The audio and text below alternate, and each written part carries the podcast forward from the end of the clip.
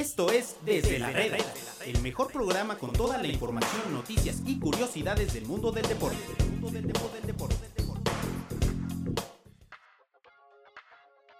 ¿Qué tal amigos de Medio Tiempo? Los saluda José Pablo Insunza. Bienvenidos a un episodio más de Desde la Reda, desde la redacción de Medio Tiempo. Hoy lunes, lunes 17 de enero de 2022. Ya se nos está empezando a ir el año. El día de hoy no nos puede acompañar nuestro queridísimo director, el señor Agustín Martínez, pero nos acompaña un gran personaje, nos acompaña el señor Ricardo Baquier. ¿Cómo estás, mi Rich? ¿Cómo, ¿Cómo viste el fin de semana todo lo que pasó en el mundo del deporte? ¿Qué pasó, mi buen Pablito? ¿Cómo estás? Hasta que se me hace el honor de que me invites aquí a desde la reda, porque el señor Agustín Martínez de León y sus luces, sí, ¿verdad? Ah, ahora sí me invitaste, canijo. ¿Cómo estás? ¿Todo bien? Todo bien, todo bien, mi Rich. ¿Tú? Qué bueno, pues sí, como lo dices, bastante movidito, ¿eh? Bastante movidito este lunes con actividad del Chucky Lozano. Le fue bastante, bastante bien después de que a media semana lo, lo mataron y hasta de imbécil me lo tacharon al pobre Chucky en Italia. También la NFL, hoy tenemos el último partido de la ronda de comodines, mexicanos en Europa, Liga MX, etc, etc. Total, bien sabes que esto del mundo del deporte nunca se detiene. Así es, así es, mi Rich. Y, justamente vamos a arrancar con, los playoffs de la NFL.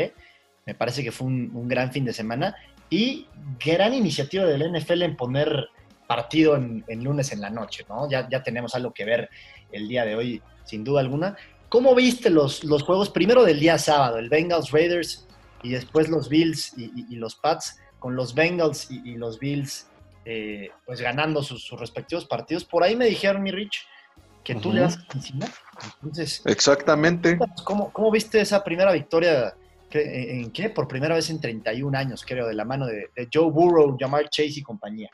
Estás en lo correcto, soy uno de los, creo que tres o cuatro aficionados de los Bengals en todo México, así es que estoy de, de manteles largos. Nunca creí que me iba a tocar verlo en vida, ganar a los, a los, ver ganar a los Bengals en, en un partido de playoffs, pero lo hicieron gracias a Joe Burrow, ya lo dices, este, el coreback de segundo año de LSU que pues, ha revolucionado la ofensiva de los, de los Bengals, ya lo mencionabas, más de tres décadas sin ganar un partido de playoffs, y se aprovecharon de también de un arbitraje, la verdad, lamentable, parecía juego de la Conca Champions, lo de esos referees en la NFL ya incluso anunciaron que no van a volver a estar en la postemporada.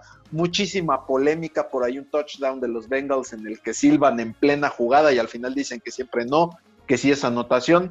Pero ya también el destino nos lo debía, oye, 31 años sin ganar en postemporada ya que no joroben. ya nos tocaba ganar una, ya nos tocaba.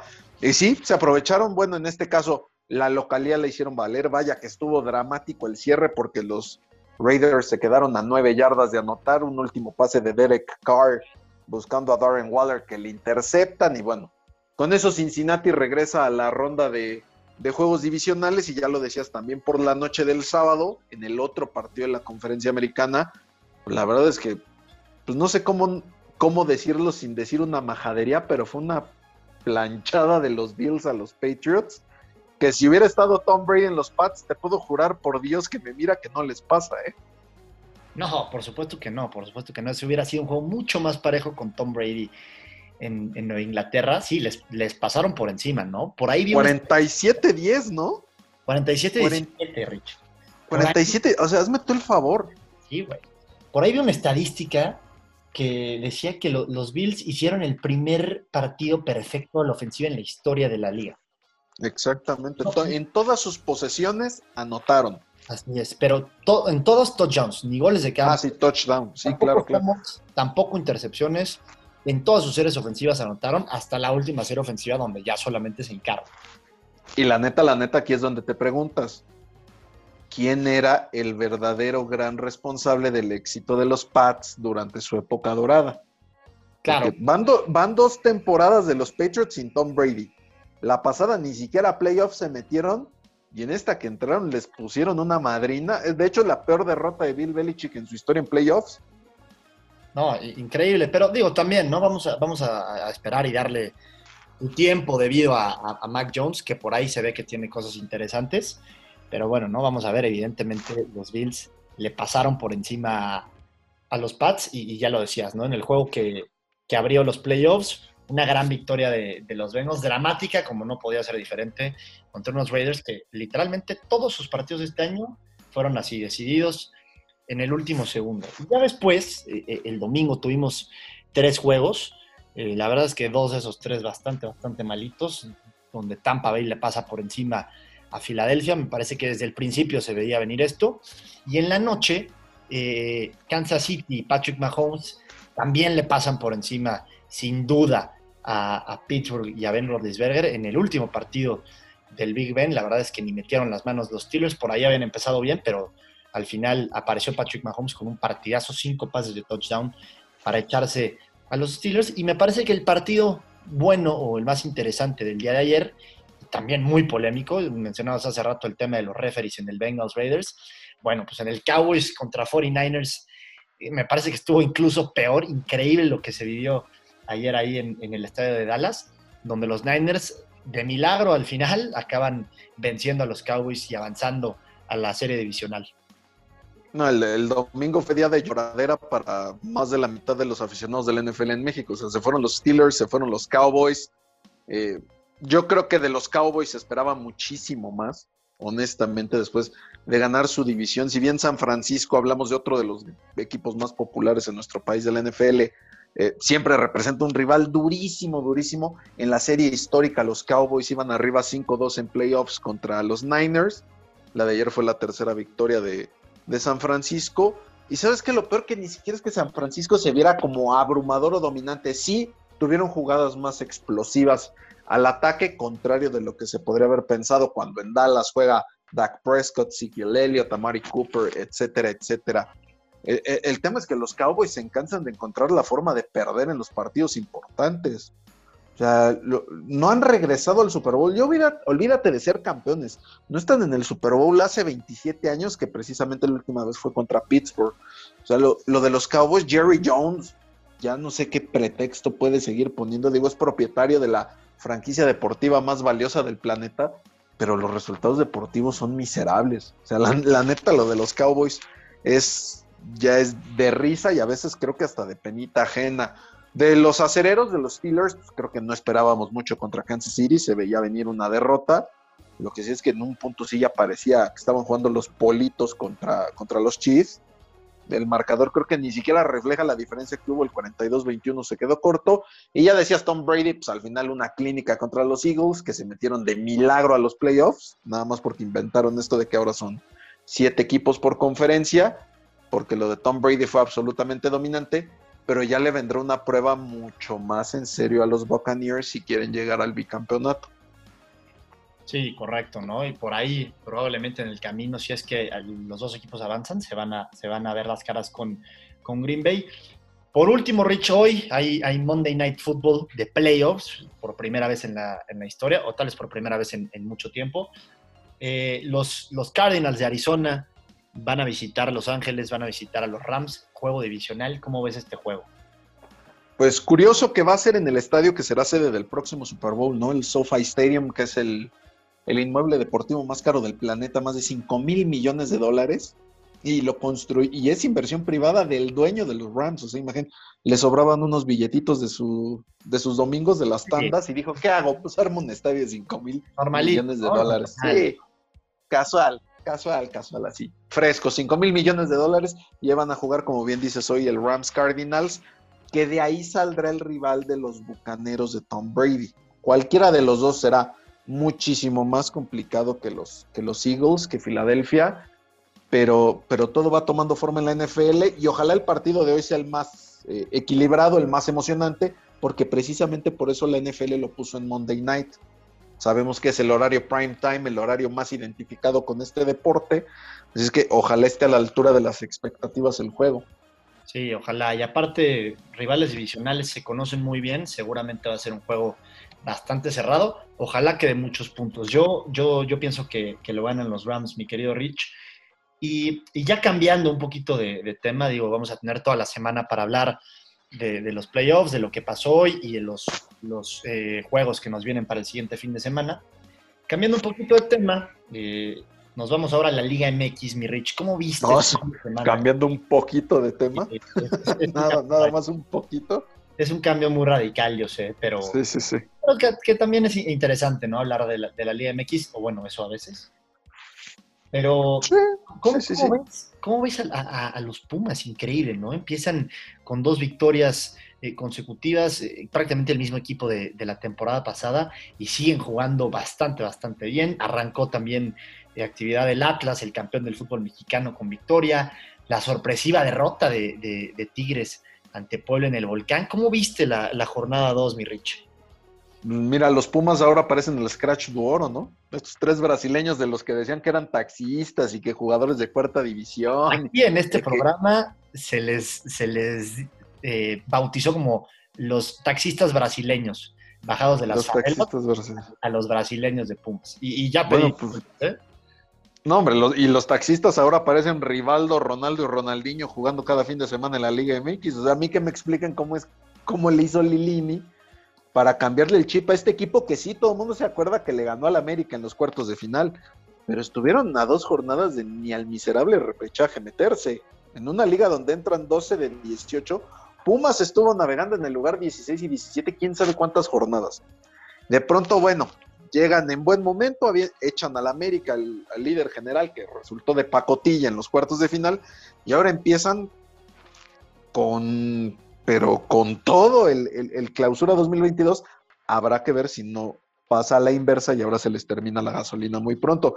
Pero sí, Pumas definitivamente lo mejor del torneo hasta el momento. Está el caso de Tigres, ya bien mencionas, el, el supuesto Ferrari amarillo, bueno, así le decían en la época del, del Tuca Ferretti, que decían que lo manejaba como bochito, pues bueno, Miguel Herrera tampoco anda muy lejos, ¿no? Mira que perder en tu casa contra el Puebla en jornada 2 o la jornada que sea, la neta, la neta sí te tendrías que, que poner a pensar si estás alineando a los jugadores correctos, ¿no? Sabemos que Gignac es intocable, pero por ahí tendrías que empezar a plantearte, o sea, es neta Sebastián Córdoba, la gran maravilla que todo el mundo plantea, es momento de irle dando juego a alguien más, no sé, no sé, lo de los Tigres, pues habrá que ver, digo, el plantel lo tienen, tienen jugadores de primera, tienen tal vez al plantel más interesante de todo el fútbol mexicano, pero pues una buena llamada de atención para el piojo, ¿no? Que ya sabes que empieza a decir, no, es que los árbitros, mano, no, es que me, me fallaron, cabrón, es que no me marcan, cabrón, ya ves que para todo se queja.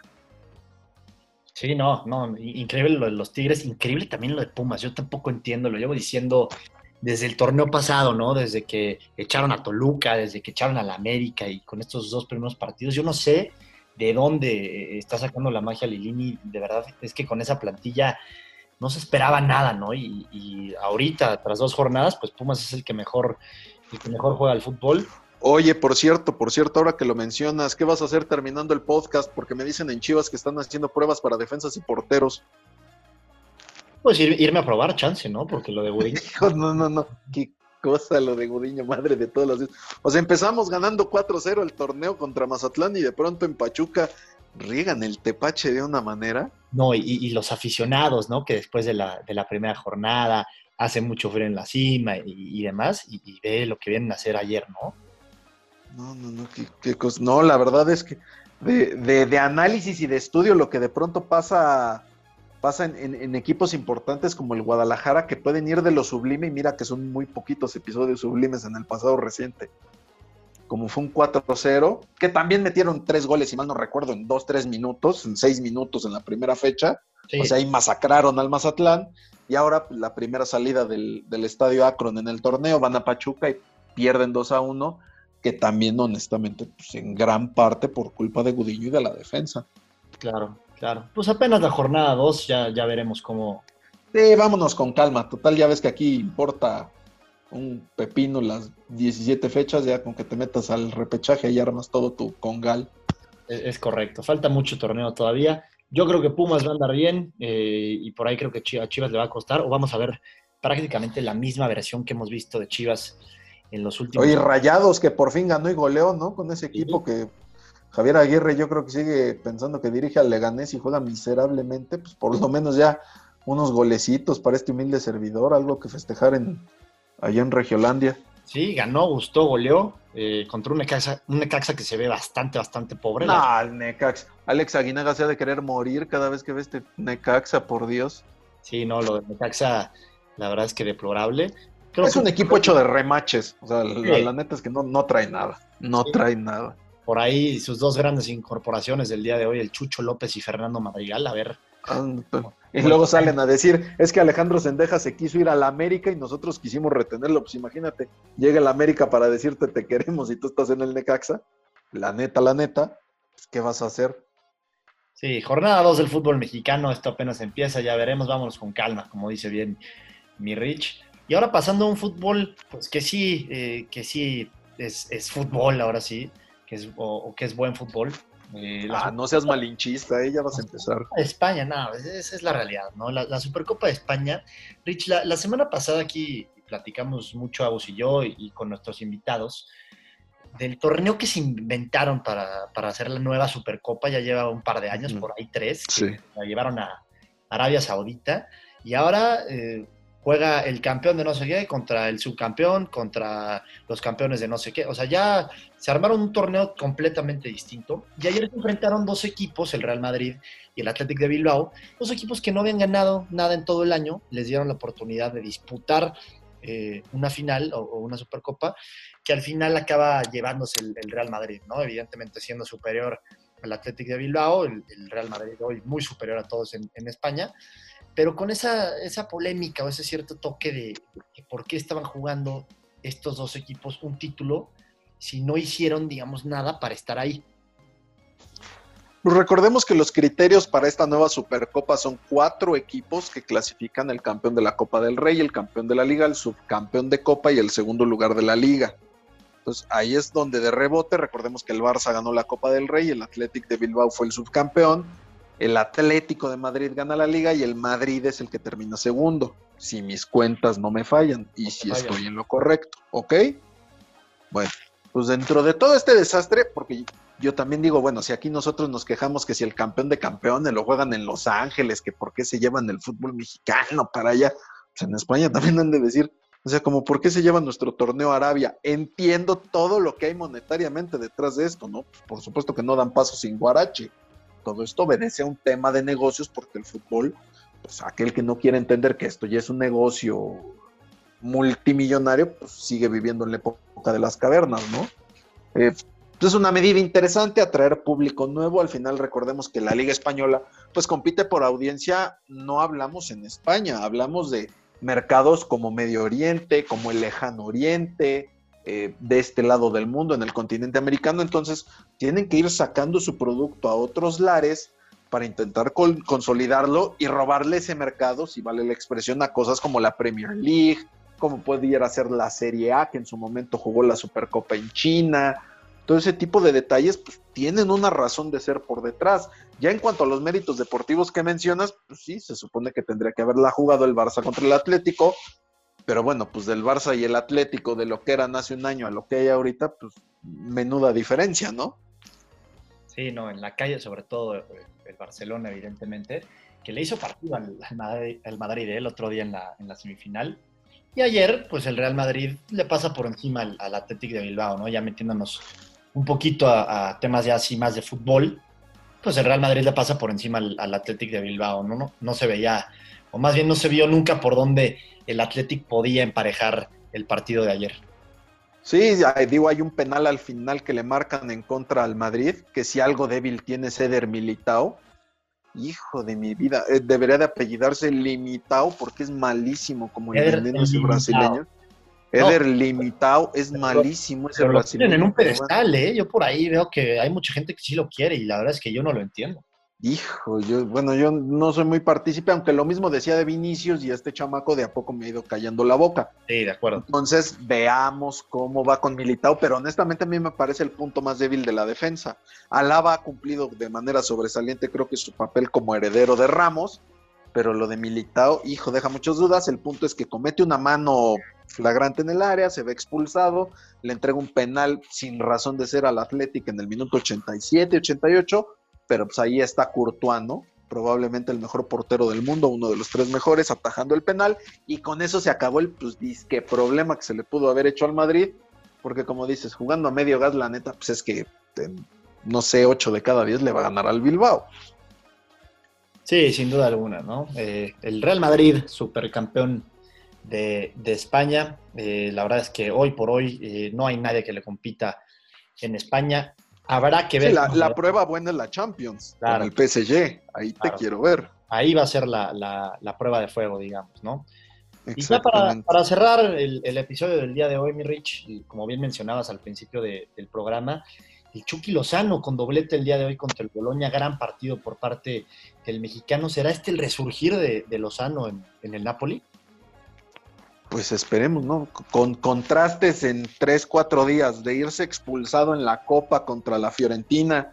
En aquel momento entró, jugó 20 minutos, pegó un pisotón, pues, la verdad, bastante, bastante artero, aunque hay quienes dicen, es que va disputando la pelota. Pues sí, bueno, casi desgracia al pobre del jugador argentino de la Fiorentina se ve expulsado en ese momento. Diversos medios italianos sabemos que la gente de Nápoles es muy pasional, o sea, allá sí hablan con la víscera por delante. Una cadena televisiva de la región de, Nápoles incluso lo catalogó de imbécil y de bulto al Chucky Lozano, diciendo es un bulto que costó 40 millones de euros. Nos vieron la cara, es un imbécil, es un paquete, es de las malas herencias de Carlo Ancelotti. Insisto, 72 horas después, el mexicano se despacha con doblete contra el Boloña, que en la Serie A, que pues, esperemos si le reafirme la condición de, titular bajo el mando de, Luciano Spalletti, definitivamente es la mejor forma en la que el Chucky puede actuar después de haberse equivocado feo en la Copa, pues haciendo goles. Sí, sí, le dio la, confianza hoy, la oportunidad de Spalletti al Chucky. La verdad es que fuera de esos dos goles, que evidentemente son lo más importante, eh, en términos generales, la verdad es que Lozano jugó bastante, bastante bien, ¿no? Incluso por ahí pudo, pudo haber metido eh, otro gol. Así que muy bueno lo del Chucky Lozano el día de hoy. Esperemos que sea el principio del resurgir de, Lozano, que por ahí eh, ha pasado momentos buenos, luego unos no tan buenos en, el Napoli, pero esperemos, ¿no? Que ya, que ya tome esa regularidad, porque ya se viene el Mundial a finales de año, ¿no, Rich? Exactamente, y ahí es donde, por ejemplo, transferencias como la del Tecatito Corona al Sevilla ayudan muchísimo. O sea, ese tipo de nivel competitivo, pasar del Porto al Sevilla, seguramente le tendrá que ayudar al, Tecatito siempre y cuando juegue, porque, insisto, esa es la gran bronca del futbolista mexicano, que de los que están allá en realidad, ¿cuántos juegan? Ese es el problema. Sí, ojalá que el Tecatito pueda haber varios minutos que pueda, que pueda pesar. La verdad es que no venía de estar en un gran nivel eh, aquí en, sus últimos meses en, el Porto. Pero bueno, ¿no? Lo conoce bien Lopetegui y sabe lo que le puede dar. Esperemos que, vea muchos minutos eh, el Tecate y en términos generales los, los jugadores mexicanos que están en Europa. ya nos vamos. Muchísimas gracias, muchísimas gracias por, la por aceptar la, la, invitación de hoy. no, yo te invito cuando quieras a tu programa, ¿eh? No, gracias, gracias por, por haber aceptado la, la invitación. Te prometo que te vamos a invitar más seguido.